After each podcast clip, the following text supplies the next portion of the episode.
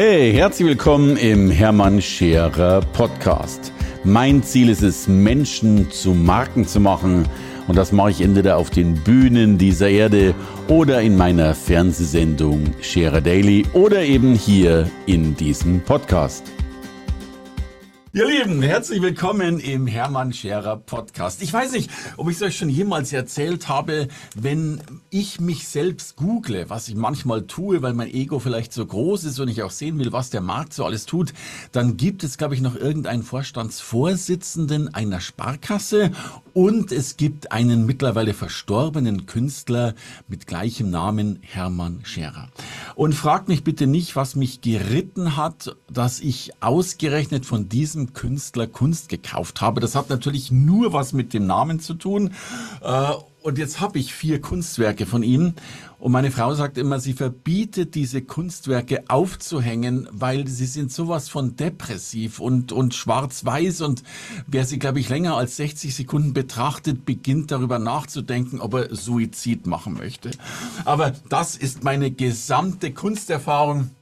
Und das ist deutlich, deutlich zu wenig. Darum habe ich mir heute einen ganz, ganz großartigen Menschen hier in den Podcast geholt und ich bin mir ganz, ganz sicher, ähm, dass wenn einer Erfahrung und Wissen und Expertise in Sachen Kunst in Deutschland, vermutlich in Gesamteuropa hat, dann ist es er. Ich weiß, er würde diesem Satz fürchterlich widersprechen, aber ich finde ihn großartig. Er mit seiner Firma The Global Fine Art und nun will ich mit ihm darüber reden, was man sonst noch machen kann, außer die Taten, die ich schon in Sachen Kunst getan habe. Herzlich willkommen, Dr. Arne Freiherr von Neubeck. Lieber Arne, schön, dass du hier im Podcast bist. Lieber Hermann, schön, dass ich heute bei dir im Podcast sein darf. Freue mich sehr drüber. Du, es ist großartig, dich wieder einmal zu sehen. Wir haben ja schon ein paar Dinge gemeinsam gemacht und äh, ich bin ja immer neugierig und ich glaube, ich habe diesen Podcast aus großen Eigennutz gemacht, damit ich endlich mal lerne, was man außer mit Hermann Scherer Kunstwerken noch alles anfangen kann. Aber magst du mal ein paar Sachen erzählen? Äh, vielleicht so, äh, was machst du heute? Wie bist du überhaupt dazu gekommen, dass wir dich, zumindest die wenigen, die dich noch nicht kennen, ein bisschen kennenlernen? Mache ich sehr gerne, Hermann, ähm, aufgreifend letztlich auf das, was du gerade mir auf dem Tableau serviert hast, nämlich den Hinweis Hermann Scherer Kunstwerke. Das ist ein schönes Beispiel dafür, wie Menschen Kunst kaufen. Bei dir war es jetzt offensichtlich der Impuls des Namens.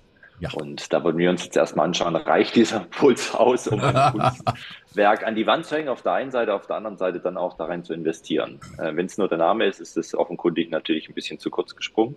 Trotzdem ein Teil der Motivation, die man auch, ähm, ja, die man gelten lassen kann.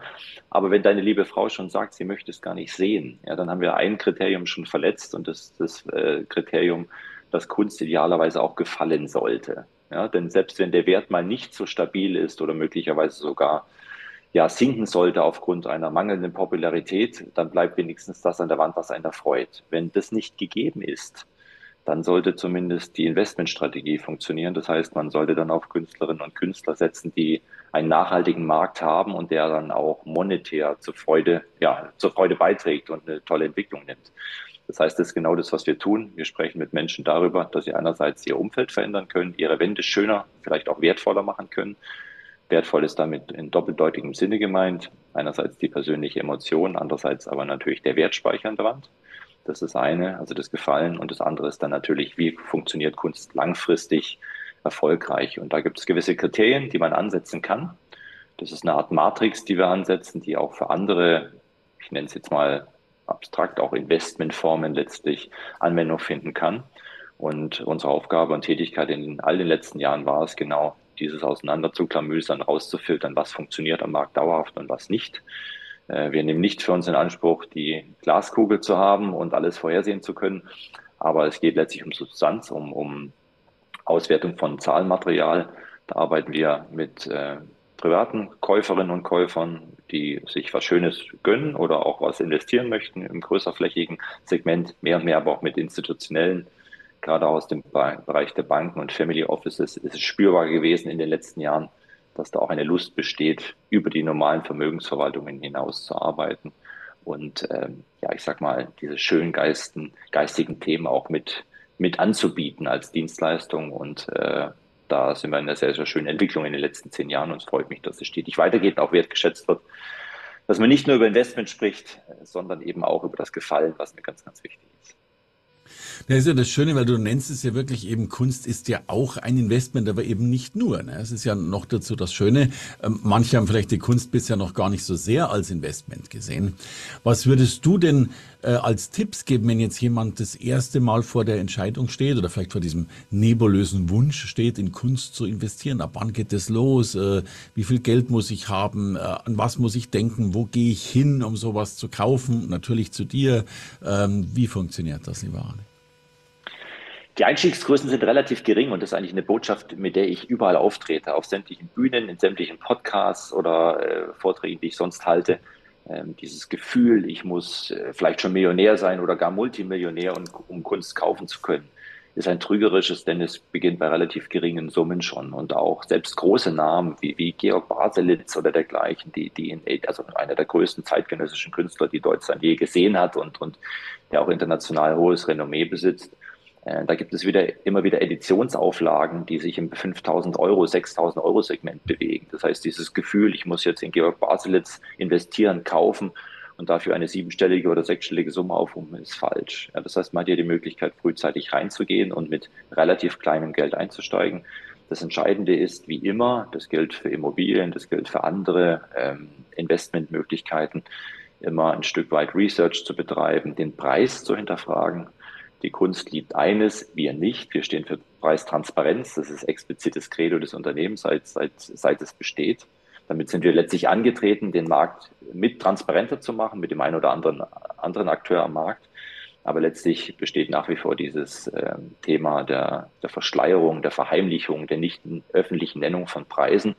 Und das hat was damit zu tun, dass diese Preise natürlich anpassbar sind.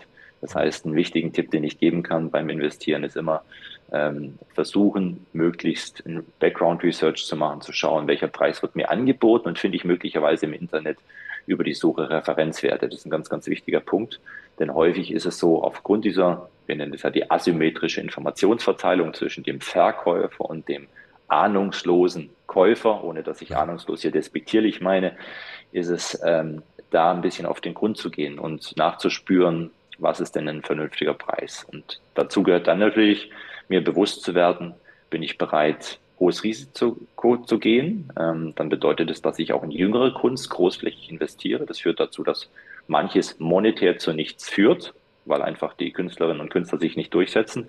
Oder ich setze eher auf die Blue Chips, also eher das langweiligere Geschäft in Anführungszeichen, aber das sehr, sehr sichere das sind dann die ganz, ganz großen Namen. Baselitz habe ich schon genannt. Gerhard Richter gehört dazu. In Editionsauflagen auch nicht ganz so teuer. Natürlich die großen Amerikaner wie Andy Warhol und andere. Das sind dann die, die, die sicheren Kisten in Anführungszeichen. Da geht es dann noch darum, nicht zu überpreisen. Also nicht mhm. einen, einen zu hohen Preis zu bezahlen, ein Werk ähm, sich einzuverleiben, das dauerhaft einerseits funktioniert und andererseits preislich attraktiv ist. Nicht ganz einfach, äh, gerade in Zeiten, wo Leute Kasse machen wollen, das war auch spürbar jetzt in den ganzen letzten Jahren, ähnlich wie bei den Immobilien, da sind die Preise kräftig nach oben gedreht worden. Mhm. Und in der Kunst ähm, ist es Ähnliches passiert. Das heißt, es gibt ein Angebot, aber dieses Angebot ist preislich nicht immer sinnvoll. Und das herauszufinden ist letztlich eine Herausforderung. Dafür stehen wir auch, dafür gehen wir auch. Kann ich aber jedem Investor oder jedem Käufer, der es plant zu tun, nur raten, da genau reinzuschauen und zu gucken, dass man dann doch nicht des Guten zu viel bezahlt. Du, ich glaube, es ist ja auch für uns mental eine besondere Geschichte, ähm, denn wenn wir normal Dinge kaufen, normal in Anführungsstrichen, äh, eine Immobilie, äh, äh, Schmuck aus Edelmetall, eine Uhr, dann hast du ja meistens zumindest irgendeinen dir erschließbareren Wert. Ne? Häufig ist es ja so, wenn du ein Gemälde oder ein Bild kaufst, dann ist es ja erstmal nur, und ich glaube, das war ein ganz, ganz berühmter Maler, der doch gesagt hat, der hat sinngemäß gesagt, irgendwann werden die Leute erkennen, äh, dass meine Bilder mehr wert sind als die Leinwand und die Farbe darauf. Ne? Und ich glaube, das ist ja ein Learning, das ein Investor erstmal äh, haben muss. Äh, das ist so. Natürlich bekommen wir auch häufig den Satz ähm, präsentiert von Leuten, die dem Thema nicht so zugänglich sind und nicht so offen gegenüberstehen. Kann ich ja auch. Wer ist denn bereit, so viel Geld für dieses Werk auszugeben? Ist zu kurz gesprungen. Ja, denn die Frage kann ich bei Rolex und Louis Vuitton genauso stellen. Ja, jeder kennt die Produktionspreise dieser Luxusgüter und kennt auch den Abverkaufspreis. In der Kunst ist es ein Stück weit ähnlich. Der Name macht den Preis und äh, der Name muss auch nicht zwangsläufig mit Qualität zu tun haben. Es ist ein Trugschluss zu sagen oder zu glauben, dass sich nur gute Kunst durchsetzt oder qualitativ hochwertige. Kunst ist ganz, ganz häufig eine Frage des Marketings. Und deswegen gibt es ganz hervorragende Künstlerinnen und Künstler, die sich nie durchsetzen, weil sie kein Marketing haben, weil sie nicht den Fokus haben, ihr eigenes Unternehmen mhm. als Künstlerinnen und Künstler voranzutreiben und den Fokus einfach auf, die, auf den äh, falschen Bereich setzen, in Anführungszeichen falsch, nämlich nur die Produktion von Werken, aber nicht die mhm. Vermarktung von Werken. Und dann gibt es Werke oder Künstler, die sicherlich mäßige Qualität abliefern und trotzdem den Olymp erreicht haben. Und das mhm. ist natürlich auch für die, die es dann nicht schaffen, im extremen Maße frustrierend. Wichtiger Punkt ist Vergleichbarkeit. Du hast deine Hermann Scherer Werke im Besitz der Familie Scherer, Hermann Scherer angesprochen. Auch da ist es möglich, ein Price Research zu machen. Ja, das heißt, auch da gibt es Referenzwerte von Hermann Scherer, dem Maler und Zeichner, ähm, wo man durchaus ein Gefühl gewinnen kann, auch bei dir gucken könnte, wie hast du es eingekauft und war das ein adäquater Marktpreis und wie könnte dann Exit-Strategie aussehen, wenn man diese Werke verkaufen möchte. Ich, ich, will sie noch nicht mal verkaufen. Wahrscheinlich muss ich sie mal verkaufen, damit die Wände wieder schön aussehen. Du, ich war übrigens mal eingeladen, wahrscheinlich kennst du ihn äh, vom Namen her und vielleicht auch persönlich bei, bei André Heller, der ja in, in Wien lebt. Äh, ist ja auch ein ganz, ganz großartiger Künstler und ich war dann in seinem Wohnzimmer und war so überrascht, äh, äh, Andy Warhol und Co. in großen Formaten, Originalausgaben. Es ist ja schon manchmal unfassbar, äh, was an, was hinter manchen verschlossenen Türen alles hängt. Ne? Ich bin häufig überrascht, was, was es zu sehen gibt. Es ist so, ähm, gerade auch äh, unser Unternehmen sitzt in Augsburg, in der schönen Fuggerstadt Augsburg, ja, seinerzeit eine der reichsten Städte der Welt gewesen mit den Fuggern und auch äh, Hort einer großen Kunstsammlerfamilie. Also vor 600 Jahren ging hier die Geschichte schon los, vor 500 Jahren ging die Geschichte hier schon los. Drum habt ihr ja auch einen Feiertag mehr, glaube ich, in, äh, in Deutschland. Ne? Du bist sehr gut informiert, das ist richtig. Genau, wir haben den 8. August, das Augsburger Friedensfest, war seinerzeit Ursprung des, äh, des Religionsfriedens, ja, der eine lange Zeit von, von Frieden zwischen Katholiken und Protestanten geschaffen hat. Ähm, ganz, ganz wichtiger Tag in der Tat in der Stadt, der auch gelebt wird. Und in diesem Speckgürtel, der ja von München hochgeht bis in den Taunus, bis Düsseldorf hoch, ist es so, dass hinter verschlossenen Türen ganz, ganz, ganz tolle Werke schlummern, auch für uns spannend. Wir haben natürlich auch bedingt durch Lebensalter eine veränderte Situation. Das heißt, viele alte Sammler, das sind tatsächlich die, die, die Nachkriegssammler, meistens Unternehmer, meistens Männer. Das verändert sich natürlich auch im Markt, äh, wo die Kunstsammlungen dann auf den Markt kommen im Moment, weil der Nachlass, also sprich die Familie, die nachkommt, damit nicht mehr ganz so viel anfangen, rein emotional. Und äh, da tut sich im Moment viel. Da werden immer wieder spannende Sammlungen auf den Markt gespült, woraus wieder Chancen resultieren für Leute, die kaufen möchten. Also das ist eine spannende Phase und das hat tatsächlich einfach mit dieser, mit diesem Generationenwechsel zu tun, den wir im Moment erleben. Ja, und da erlebt man tolle Dinge, selbst wir. Wir haben ähm, viele unserer Werke auch im Freilager in der Schweiz gelagert. Nicht alles landet nur an der Wand. Das hat Gründe der Umsatzsteuer, die man sich spart über, über diese Freilager. Es hat Vorteile Wiederverkauf, dass ich vom Freilager beispielsweise in die USA schneller verkaufen kann, als wenn ich das über den deutschen Zoll drehen muss mit Umsatzsteuer etc. pp.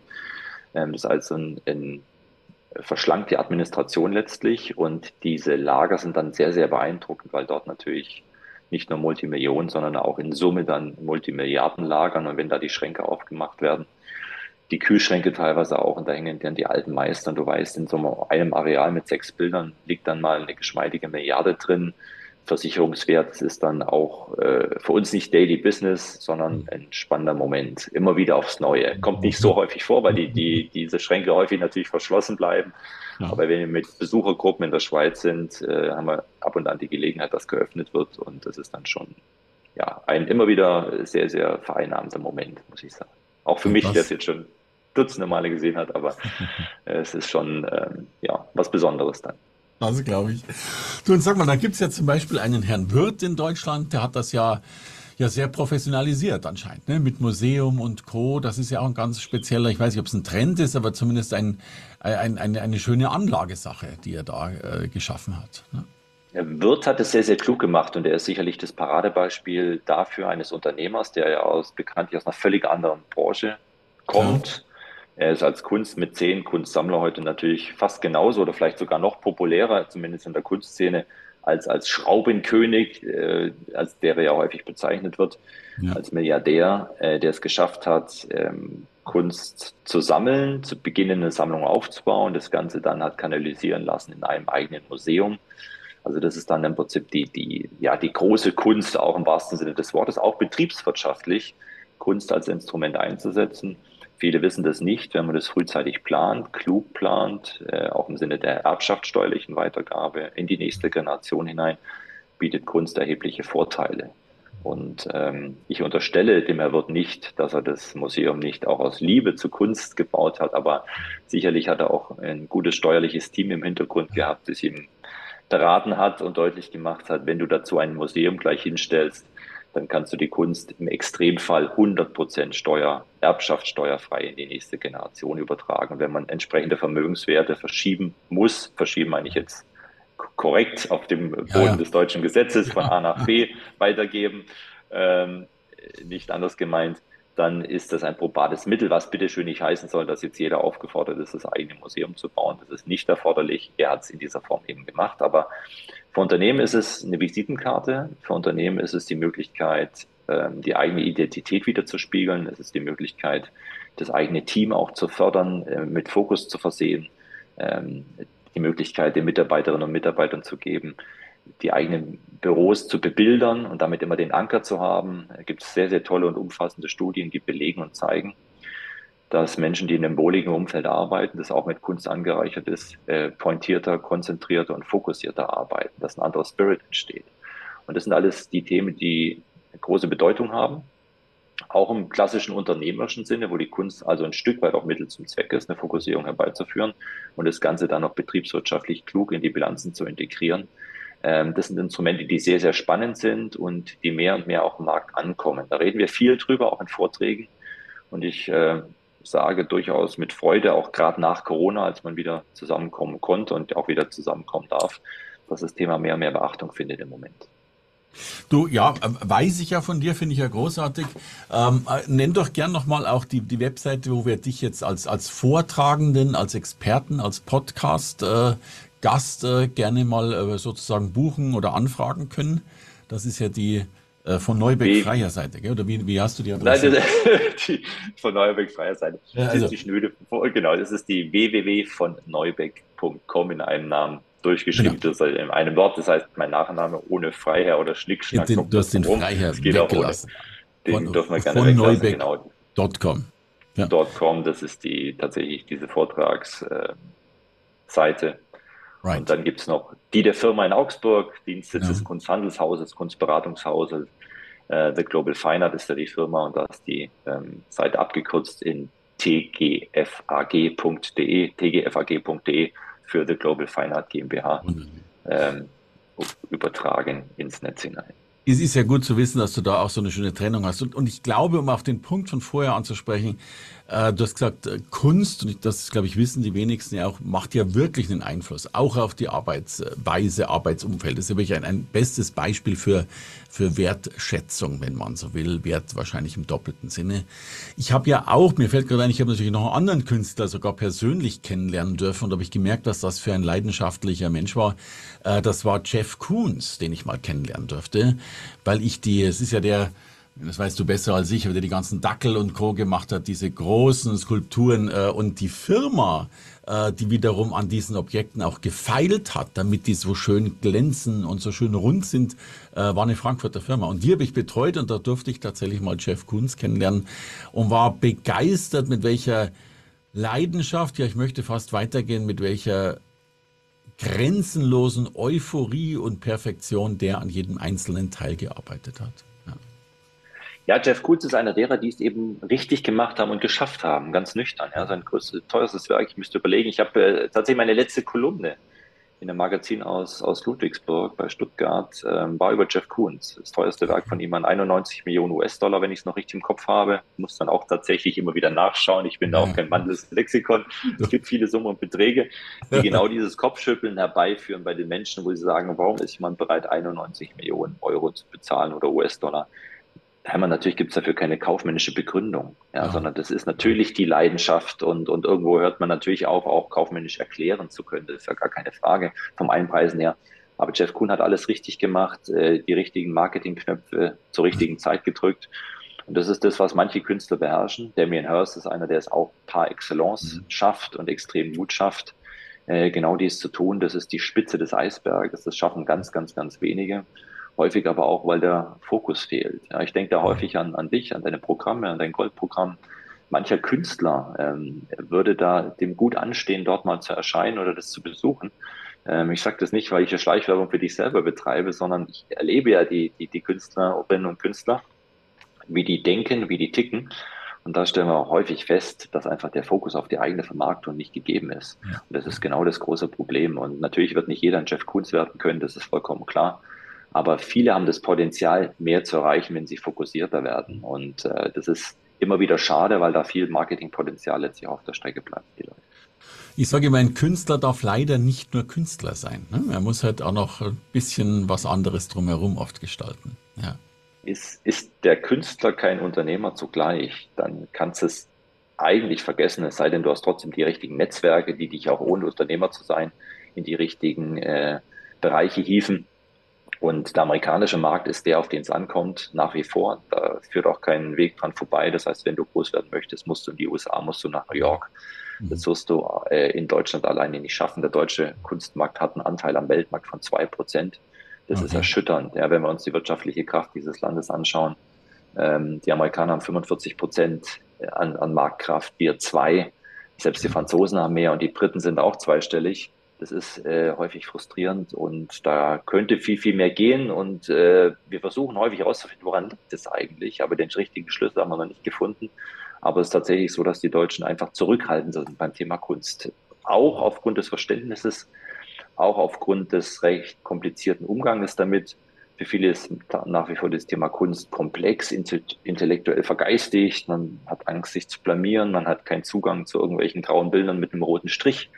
Wir versuchen das anders zu machen. Wir versuchen Kunst in die Unternehmen zu bringen, den Menschen zugänglich zu machen, einfach darzustellen und deutlich zu machen.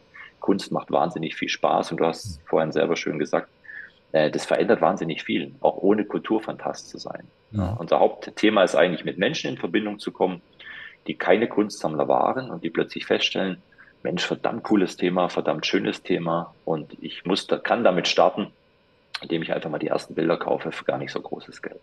Schönes Bild. Du, du hast auch schon damit äh, angefangen, wenn wir mal das Goldprogramm außen vor lassen, was würdest du denn einem äh, an oder einem Künstler, Künstlerin empfehlen, die vielleicht gerade ein bisschen straucheln und sagen, Mensch, ich bin doch ein großartiger Künstler oder glauben es zu sein, aber kommen eben nicht weiter. Was wären so Schritte, die du diesen Menschen empfehlen könntest? ist tatsächlich eine wirkliche Strategie zu entwickeln. Also für sich selber klar zu werden, in welche Richtung möchte ich gehen, was möchte ich erreichen und dieses auch mit Zielen zu versetzen. Ähm, ich habe oder anzureichern. Ich erlebe häufig, dass die Künstler sagen, ja, ich, ich möchte Ausstellungen machen, ich möchte äh, in die großen Museen. Ich, ich kenne dein Ziel gut und dann kommt die berechtigte Frage, aber wann? Und in welcher Zeit und wie schnell und, und wohin konkret. Also ja. sei konkret zu dir selber. Setze dir Ziele und Fristen. Ähm, umgarne dich mit denen, die, die im Markt was zu sagen haben. Achte auf dein Social Media, achte auf die, die schreibende Zunft, ganz, ganz wichtig. Ja, die Presse, Pressevertreter sind ganz, ganz wichtig, auch im Bereich der Kunst. Und ähm, dich aufzugreifen, thematisch aufzugreifen. Also es ist dieses äh, Out-the-Box-Denken. Das äh, mhm. findet in der Kunst wenig statt, weil häufig eben dieser Fokus aufs Werk ist. Man möchte immer mit dem Werk überzeugen und das ist auch richtig und auch wichtig. Das meine ich, möchte ich auch gar nicht in Abrede stellen. Aber wenn es halt keiner mitkriegt, die Sichtbarkeit ja. fehlt. Jetzt bin ich wieder bei dir. Ja, Wenn ja. Die Sichtbarkeit fehlt. Was willst ja. du denn ohne Sichtbarkeit machen? Die tollste Qualität produzieren, dann keiner kriegt es mit. Und da muss man laut sein, da muss man vielleicht auch mal ähm, Hürden überwinden und sagen, ich gehe mal über das, was ich eigentlich möchte, nämlich dezent sein und seriös sein. Seriös, Seriosität ist schön und gut und die, die soll auch bewahrt werden. Aber man muss halt manchmal auch ein bisschen auf den Putz hauen und äh, manche Künstler können das eben sehr, sehr gut und manche können das weniger. Aber überhaupt mal eine Strategie zurechtzulegen, die vielschichtig ist und auch nicht in zwei Minuten zu beantworten ist, weil man da wirklich gucken muss, äh, wo passen auch die Werke hin, äh, wo ist der Markt in der Zukunft. Aber dieses strategische Denken, es gibt ja den Rockefeller-Satz, ja, einen Tag im Monat über Geld nachzudenken, ist wichtiger als 30 Tage zu arbeiten. Mhm. Äh, wenn man den überträgt auf die Kunst, ist es letztlich genau dasselbe. Denke einen Tag, mindestens einen Tag im Monat über deine Strategie nach, wie du erfolgreich wirst als Künstlerin und Künstler, ist wichtiger als 30 Tage Werke zu produzieren. Bin ich dabei. Und wenn man damit anfängt, hat man schon viel geschafft, glaube ich. Schönes Bild, schönes Bild. Du, Arne, du hast natürlich auch schon die Worte in den Mund genommen, die ich auch noch in den Mund nehmen will. Wir Uhren, Taschen, Rolex, äh, äh, Audemars Piquet, ähm, Patek Philippe äh, ist ja momentan, also wenn ich meinen Instagram-Account aufmache, liegt natürlich auch daran, dass ich Uhren mag, habe ich das Gefühl, dass die Welt nur noch aus Uhren besteht. Äh, und Co., was sagt denn der Kunsthändler zu all diesen Dingen? Du meinst jetzt zu den Preisentwicklungen oder ist es die als Wert? Ja, als, als also, also sicherlich auch zur Preisentwicklung und, und, und überhaupt dazu. Äh, wie, wie stehst du äh, zu, zu Uhren, äh, zu ähm, da hat ja, das hat ja auch ganz viel mit Mode zu tun, auch ganz viel mit äh, weißt du, ich, ich bin ja manchmal vollkommen ratlos. Ich habe jetzt wieder gelesen, dass das für ich will gar nicht damit anfangen, dass, dass ich jetzt gesehen habe, dass Birkenstock-Schuhe von, äh, von dem Apple-Gründer für, ja, ich glaube, eine ja, Viertelmillion ja. Dollar gebrauchte Birkenstock verkauft worden sind. Ja, weil das berechne ich auch nicht, rechne ich nicht der Kunst zu, sondern eher dem Fußpilz oder sonst irgendwas. Ähm, aber es ist natürlich schon verrückt, wenn, wenn du heute so Dinge erlebst wie Wartezeiten von x Jahren, dass du eine Tasche kaufen kannst, äh, die dann äh, im, im fünfstelligen Bereich ist, nahezu schon im sechsstelligen Bereich. Äh, dass es einen Uhrenmarkt vielleicht, ich weiß gar nicht, ob es ihn so gibt, wie er beschrieben wird. Ich finde einfach dieses Phänomen so aufregend. Darum wollte ich da mal deine Einschätzung hören. Ich bin da voll dabei. Also ich, ich bin selber Uhrenkäufer und Sammler und okay. setze da tatsächlich auch aufgrund des geringeren Kenntnisstandes als in der Kunst auf, auf die Basismodelle, wo du sagst, das ist ein Wertspeicher, der wird, wird immer funktionieren, auch wenn wir wissen, dass der Rolex-Index ja im Zuge der, ja, des temporären Luftaufgehens der Kryptomärkte ähm, oder der Reduzierung der Kurspreise dort auch der, der Rolex-Index äh, signifikant nachgegeben hat, gerade im Hochpreissegment, temporär zumindest. Also äh, für, für, uns sind das letztlich Partner. Ja, wenn, wenn du diesen ganzen Luxusmarkt dir anschaust, da gehören wir im weitesten Sinne natürlich auch dazu. Mhm. Und ähm, äh, das Thema der Uhren, der Oldtimer, das, der Weininvestments, der Instrumentinvestments sind letztlich genau die, die Partnerinnen und Partner, mit denen wir teilweise auf den, auf den äh, Podien sitzen und genau dieses Thema zugänglich machen. Es geht ja heute um eine breite Streuung letztlich vom Investmentcharakter her. Es geht darum, sich maximal aufzustellen. Da gehören all diese Punkte dazu. Und dann, jetzt greift der eine eben mehr zu Instrumenten, der andere mehr zu Wein und der dritte eben mhm. mehr zu Uhren. Ich finde alles wichtig und richtig. Es ist immer eine Frage der Asset-Allokation. Ähm, ich selber setze ja auch nicht nur auf die Kunst. Ähm, ich möchte auch nicht den Eindruck erwecken, dass wir immer mit allem richtig liegen, ja, dass nur die Werke, die ich gekauft habe, immer funktioniert haben. Da gibt es auch Themen, wo du sagst, das kaufst du jetzt mit vollem Bewusstsein, dass es auch mal vielleicht nicht funktioniert. Das gehört dazu, wenn man bereit ist, dieses Risiko zu gehen. Und das hast du in diesem ganzen Taschenuhrensegment ja auch. Aber äh, meinerseits Wahrnehmung, dass die Menschen sich gerne mit diesen schönen Dingen des Lebens beschäftigen. Und wir leben nun mal auch jetzt gerade in Zeiten, in diesen Tagen wieder ähm, in, in besonders aufwühlenden und schwierigen Zeiten. Und da schafft es schon auch ähm, den Anker des, ich sag mal, ja, des Mindsets, äh, der, der, persönlichen Gedanken, äh, sich mit schönen Dingen zu umgeben. Und das merken wir auch hier. Wir haben einerseits das Konzantelshaus aus international agiert, international auch diese Analysen fährt und, und äh, eben die Spreu vom Weizen trennt und zum anderen aber auch eine Galerie äh, in Augsburg, äh, die, und das merken wir mehr und mehr, gerade in diesen, seit der Krieg begann im letzten Jahr, mehr und mehr frequentiert wird mit Leuten, die auf der Suche sind nach, nach anderen Ideen, nach anderen Gedanken und sich mit schönen Dingen umgeben möchten. Das klingt jetzt vielleicht ein bisschen pathetisch, aber de facto ist es so, die Flucht in, in das heimische, schöne Umfeld und sich wohlig zu fühlen, ist ein Riesenthema. Und da spielen die Uhren und all die anderen Investments, die du genannt hast, natürlich auch eine ganz, ganz große Rolle. Insofern für mich wichtige Partner und äh, in jederlei Hinsicht Daumen hoch. Ähm, das sind alles Investments, die man sicherlich guten Gewissens tätigen kann. Auch da gilt, man muss genau hinschauen. Ist ja auch klar. Ja. ja. Lieber Anne, dann sag uns doch mal, wo ist denn die Galerie in Augsburg, die Adresse? Wir sind beheimatet in der schönen Maximilianstraße äh, 54, Downtown Augsburg. Ähm, 200 Meter vom Fugger Stammhaus entfernt, also da, wo die Fugger quasi der Familiensitz herrschte, aus, wo dann auch die Fuggerei, die in Augsburg eine ganz, ganz wichtige Rolle spielt, nach wie vor die größte bestehende Sozialsiedlung der Welt, die älteste Sozialsiedlung der Welt, nicht die größte, das wäre das wär krass, nein, die, die älteste fortbestehende Sozialsiedlung der Welt. Wir sind Mozartstadt in Augsburg. Ich muss jetzt die kleine Augsburg-Lanze hier brechen. Ja, mach das. Leopold Mozart, der Vater von, von Amadeus, ist hier geboren. Das heißt, er wandelt dann vor unserem Büro mehrfach vorbei vor, vor langer Zeit. Mhm. Das heißt, wir sind im Downtown nicht zu verwechseln mit der Maximilianstraße München. Äh, unsere hat ein bisschen weniger Gucci und Hermes, dafür eine viel, viel größere Breite und damit aus meiner Sicht viel, viel größeren Charme. Ähm, also ist immer eine, Augsburg ist tatsächlich immer eine Reise wert, häufig unterschätzt, weil wir so ein bisschen im, im, Schatten von München liegen. Wir hatten gestern wieder Amerikaner zu Gast, die einfach hier zufällig vorbeigekommen sind aus San Francisco, ähm, die völlig erstaunt waren, was Augsburg für eine tolle Stadt ist, wie sauber Augsburg ist, was es zu bieten hat. Und äh, ja, das sind so die, die Erfahrungen, die wir sehr, sehr häufig äh, feststellen, weil wir viele, viele München-Touristen haben, die dann mal nach Augsburg zur Fuggerei kommen und sich das anschauen. Und zwangsläufig auf dem Weg hierher, weil wir im Moment Bestlage residieren, zwangsläufig dann hier auch mal äh, reinschauen, was wir denn hier in Augsburg an uns zeigen. Großartig, großartig. Du, und letzte Frage, wo könnte man denn mehr lernen von dir, mit dir?